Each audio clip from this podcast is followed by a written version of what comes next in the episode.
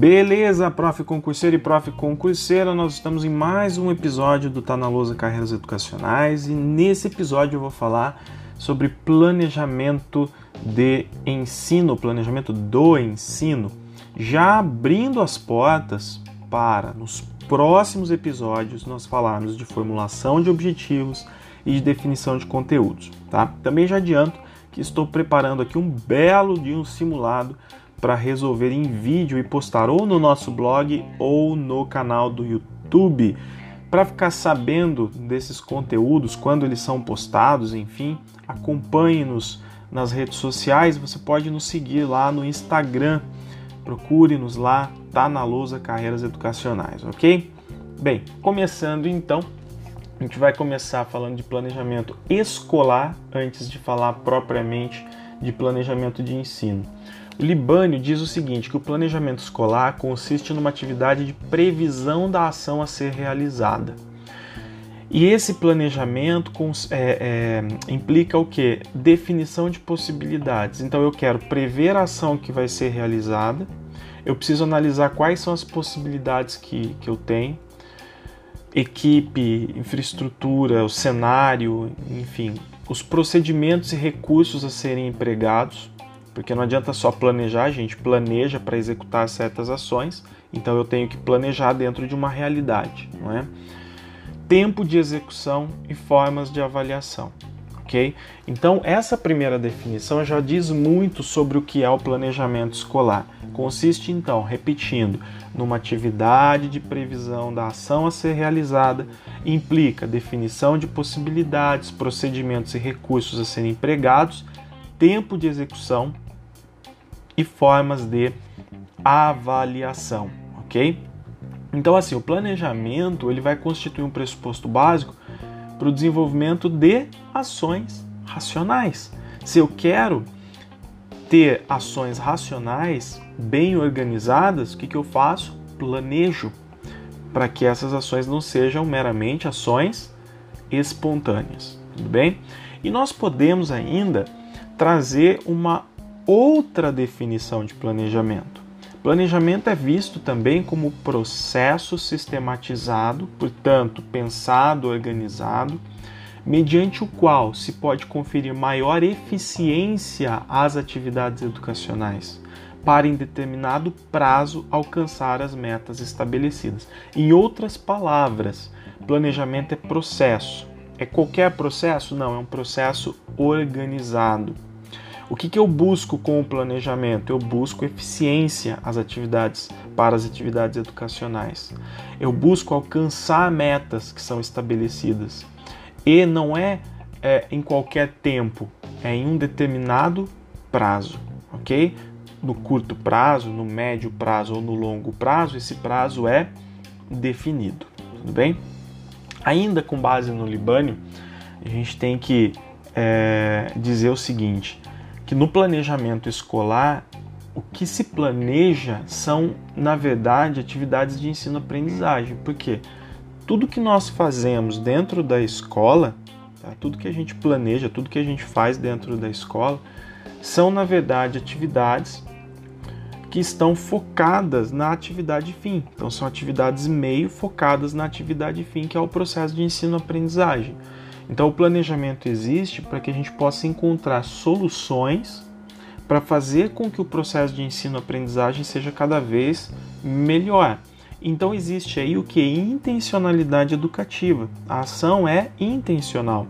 Um grupo de pessoas que estão é, que está né, querendo alguma coisa, que está querendo o quê? Uma educação de qualidade. Então, o planejamento escolar é sempre intencional, sempre intencional, ele é sempre determinado por intencionalidade educativa. E ele envolve alguns elementos que é bom você colocar aí. Ele envolve objetivos, ele envolve valores, ele envolve atitudes, ele envolve conteúdos, modos de agir dos educadores, ok? Então são todos os elementos envolvidos no ato de planejar, no planejamento escolar. Um outro ponto importante É, e não vamos nos esquecer que aqui nós estamos bem focados em que? Questões de concursos, não é? Quando nós planejamos, a ação e o resultado do planejamento são projetados onde? Na consciência, ou seja, eu quero garantir que a ação que eu vou realizar e executar é a melhor possível. Então, antes de realizar essa ação e ter o resultado na prática, ela está sendo projetada na consciência. Em outras palavras, está havendo uma antecipação. E essa antecipação ocorre justamente no mundo das ideias. Aí uma Veiga, por exemplo, é, ela, ela traz essa, é, essa ideia em seus textos, livros, sempre aparece. Tá? Então, Bem importante isso. Quando nós planejamos a ação e o resultado do planejamento são projetados antes na consciência, antes de serem construídos na prática. E isso, né, o nome disso é antecipação. Bem, qual é o resultado do planejamento, Vinícius? O resultado do planejamento é sempre um documento escrito, tá? um plano de trabalho um plano de ensino, um plano institucional, que a gente chama de projeto político-pedagógico. No caso do plano de ensino, plano de ensino elaborado pelo professor ou por professores. Então, o resultado do planejamento é sempre um documento escrito. Em outras palavras, o planejamento se concretiza num documento escrito. Tá? E ainda dando continuidade, o planejamento de ensino ele tem que ser sempre elaborado, e agora eu estou falando do planejamento de ensino, tá? De ensino. O planejamento de ensino, eu vou voltar a falar dele, ele tem que estar, é, é, é, estar sempre em sintonia com o projeto político-pedagógico. Isso quer dizer o quê? Isso quer dizer que no planejamento escolar, os planos é, dialogam, eles, eles se comunicam, eles se intercomunicam, um está ligado ao outro, tá? Os planos não estão ali todos isolados, um se comunica com o outro, tudo bem? Para quê? Para que todo o entendimento coletivo e institucional se reflita nos mais variados planos elaborados dentro da instituição. Eu vou entrar aqui, pessoal, num outro nível do conceito que eu acho muito importante também e que aparece nas questões aí nas provas. O que a gente faz dentro da escola não pode é, ser realizado, pensado, executado sem haver um, um diálogo com a realidade, com o contexto social, tudo bem? Então o planejamento ele tem que estar, ele deve estar sempre ligado às exigências sociais, ele tem que estar sempre ligado à experiência de vida dos alunos. Tá? Por quê? Porque quando nós planejamos, nós planejamos para ter uma escola melhor. E ao planejar para ter uma escola melhor, eu preciso resolver alguns problemas. E quais são os problemas que eu preciso resolver? O maior deles, garantir uma educação de qualidade para todos. Garantir uma educação de qualidade para todos é para a classe média, para a classe alta e para os menos favorecidos socialmente. Então nós vamos ter que lidar com uma série de exigências sociais. Eu tenho que reconhecer qual é a experiência de vida dos alunos que estão ali ao redor daquela escola, daquela comunidade. Ok? Então, planejar é, antes de mais nada, fazer um diagnóstico da realidade, olhar para a problemática social. O Libânio, inclusive, ele diz assim: o planejamento é um processo. Né? Então, planejamento é processo, beleza, do que? De racionalização, de organização, de coordenação da ação docente, articulando a atividade escolar e a problemática do contexto social. Porque a atividade escolar ela não é só pedagógica, ela é política. O professor, quando ensina, ele executa uma ação política, não só uma ação pedagógica ele está sempre preocupado em formar um sujeito para um, uma determinada realidade. Ele está sempre preocupado com essa realidade social, político, econômica. Então eu preciso articular a atividade escolar, a atividade do docente com a problemática do contexto social. Num livro muito interessante que eu tenho gravado no curso Fundamentos da Educação, do Paulo Roberto Padilha, o Planejamento Dialógico, a partir de uma visão freiriana, o que, que o Paulo Roberto Padilha fala? O planejamento dialógico existe quando a escola, através de uma gestão democrática, não é? ela inclui a comunidade nesse processo de planejamento, dialoga com as necessidades e problemas dessa comunidade, ouve essa comunidade e, e trata também e considera as questões que vêm, que são oriundas da massa, tá? da cultura popular. Porque a escola elitista ela desconsidera o que vem da massa e da cultura popular, ela impõe um modelo, um padrão educacional. Já a educação popular, genuína, ela valoriza a cultura popular. Então a escola dialoga com aquilo que vem das classes populares. Portanto, o planejamento seria um planejamento dialógico, ok? Um outro ponto, gente, que eu acho muito importante você prestar bem atenção aí é com relação às funções do planejamento, tá? Então, quais são, Vinícius, as funções do planejamento? Primeiro, expressar as diretrizes do trabalho docente, tá? Expressar diretrizes é, fala professor, tá aqui o que você precisa fazer, o que é importante que você faça. Você tem um plano em mãos. Depois, assegurar a racionalização, organização e coordenação do trabalho docente, que foi justamente a definição que eu falei para vocês logo acima, né? É, logo acima, é, anteriormente, né? Então, é, aí nós temos um, um, uma função do planejamento. Uma outra função do planejamento que a gente pode extrair desse, desse apanhado de coisas, de conceitos que eu trouxe para vocês, é estabelecer o que? Objetivos, conteúdos e métodos a partir da consideração das exigências da realidade social. Então, nós falamos da realidade social, beleza. Então, eu preciso. O que, que significa estabelecer objetivos, conteúdos e métodos?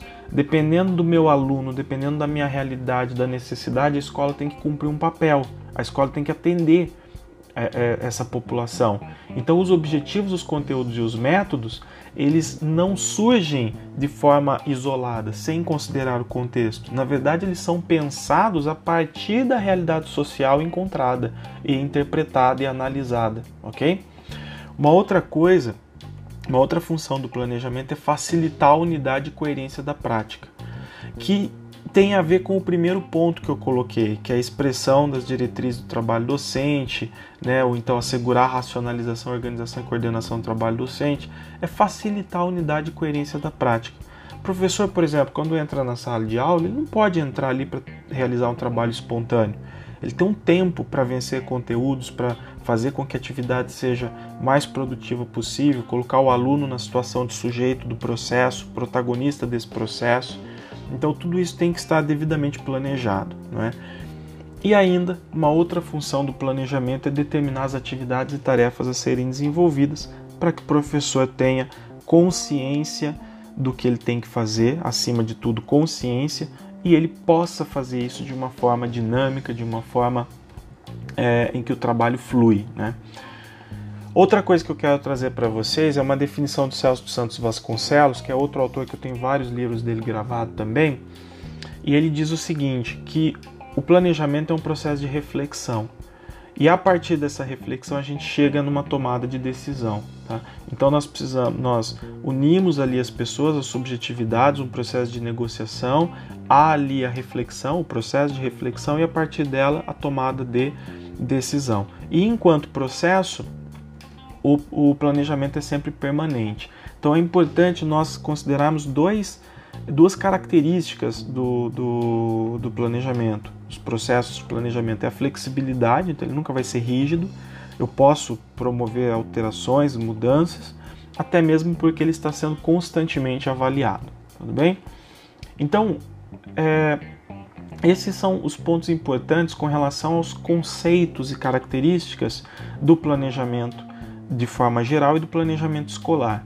E agora eu vou colocar para vocês aqui três modalidades de planejamento escolar que caem nas provas. Tá? O primeiro é o plano de escola. O plano de escola é o plano institucional, chamado de plano institucional e administrativo né, da unidade escolar, é, também chamado pelos autores de plano global, que é o famoso projeto político pedagógico da escola. Não é? Por que, que ele é político?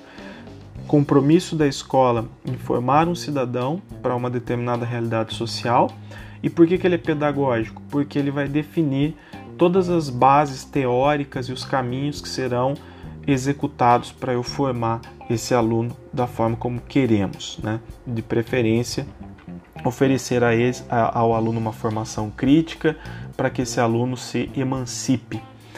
Bem, o projeto político-pedagógico, gente, ele contém muitos conteúdos, estudos, bases teóricas, metodológicas que vão servir de base para os outros processos de planejamento. Tá? Então, ele, o plano de escola, o PPP, é o documento mais global, é ele que vai expressar todas as orientações gerais que caracterizam a identidade da escola. E os demais planejamentos, né, os demais planejamentos, não, desculpe, os demais planos, eles precisam seguir o plano da escola, esse plano maior, esse plano mais global, ok? Então, por exemplo, Vinícius, o que, que nós encontramos no PPP? A gente encontra concepção pedagógica do corpo docente, a gente encontra bases teórico-metodológicas da organização didática, a gente encontra contextualização social, a gente encontra objetivos educacionais gerais, contextualização social, cultural, econômico, política, porque tem um processo, uma fase de diagnóstico nele. Tá? A gente encontra concepções, porque existe uma fase de, é, de análise e interpretação da realidade, busca por bases teóricas para a escola, para o trabalho escolar. A gente encontra uma estrutura curricular, a gente encontra diretrizes metodológicas, tudo isso dentro do projeto político-pedagógico, ok? E aí, com base nessas informações, há o plano de ensino. O que é o plano de ensino? Que é o nosso conteúdo mais específico dessa aula. O plano de ensino é o instrumento que vai orientar o trabalho docente. Tá? Então o professor ele apresenta a proposta dele de trabalho, ele tem lá uma disciplina, por exemplo, professor de geografia. Então ele apresenta uma proposta de trabalho para o ano ou para o semestre, para o ano letivo ou para o semestre letivo. E um, um, ponto importante, o plano de ensino ele já se situa num nível bem mais específico, bem mais concreto em relação aos outros planos. Ele, ele vai prever é, atividades e formas de trabalho tanto dentro de sala de aula quanto fora de sala de aula. Então ele já está olhando de forma bem específica para o processo de ensino-aprendizagem. E assim, friamente falando, o que, que é o plano de ensino? Ele é um roteiro. Tá? Ele é um roteiro que organiza as unidades didáticas para o ano ou para o semestre e ele traz uma estrutura. Então, que estrutura é essa? Né? Que, que, que deve ser é, seguida ali pelo professor. Então ele tem uma identificação, imagina um papel, ó, plano, tá aqui o plano de ensino de um certo professor. Então você tem ali a identificação, então tem nome da instituição, do curso, do professor, a disciplina, série, turno, carga horária, tudo isso. Aí tem os objetivos, né? ou a justificativa, tem, tem alguns planos que trazem antes a justificativa, que ele vai dizer o seguinte, em que a geografia contribui, por exemplo, com a formação do aluno. Né? E depois vem objetivos, que vão indicar a função da disciplina, ou seja, aquilo que eu vou ensinar dentro de geografia tem a ver com a formação do aluno e contribui é, com a formação do aluno, e a gente tem aí definição de objetivos. Os conteúdos, que às vezes aparecem como unidades temáticas, que são as unidades maiores e os conteúdos específicos dentro de cada uma. Tem a bibliografia que o professor vai usar. Ele pode usar de repente um livro didático oficial, uma apostila oficial do sistema e agregar outros, outras referências.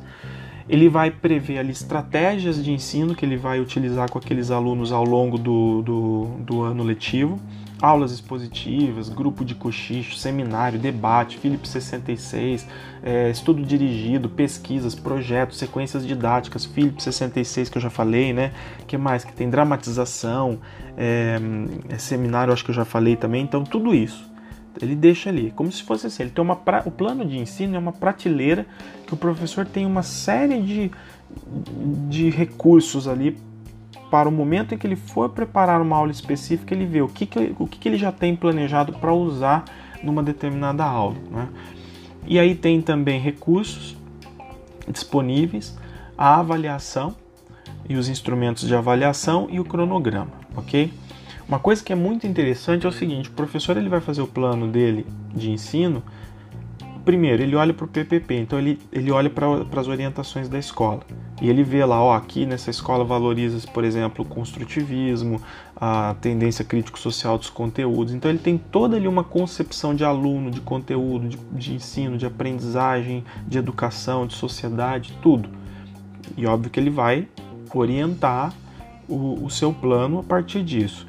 Só que esse professor ele tem algumas habilidades ou não tem algumas habilidades. Então, se ele tem muitas habilidades para lidar com tecnologias da educação, ele agrega isso no plano de ensino dele e utiliza posteriormente nas aulas.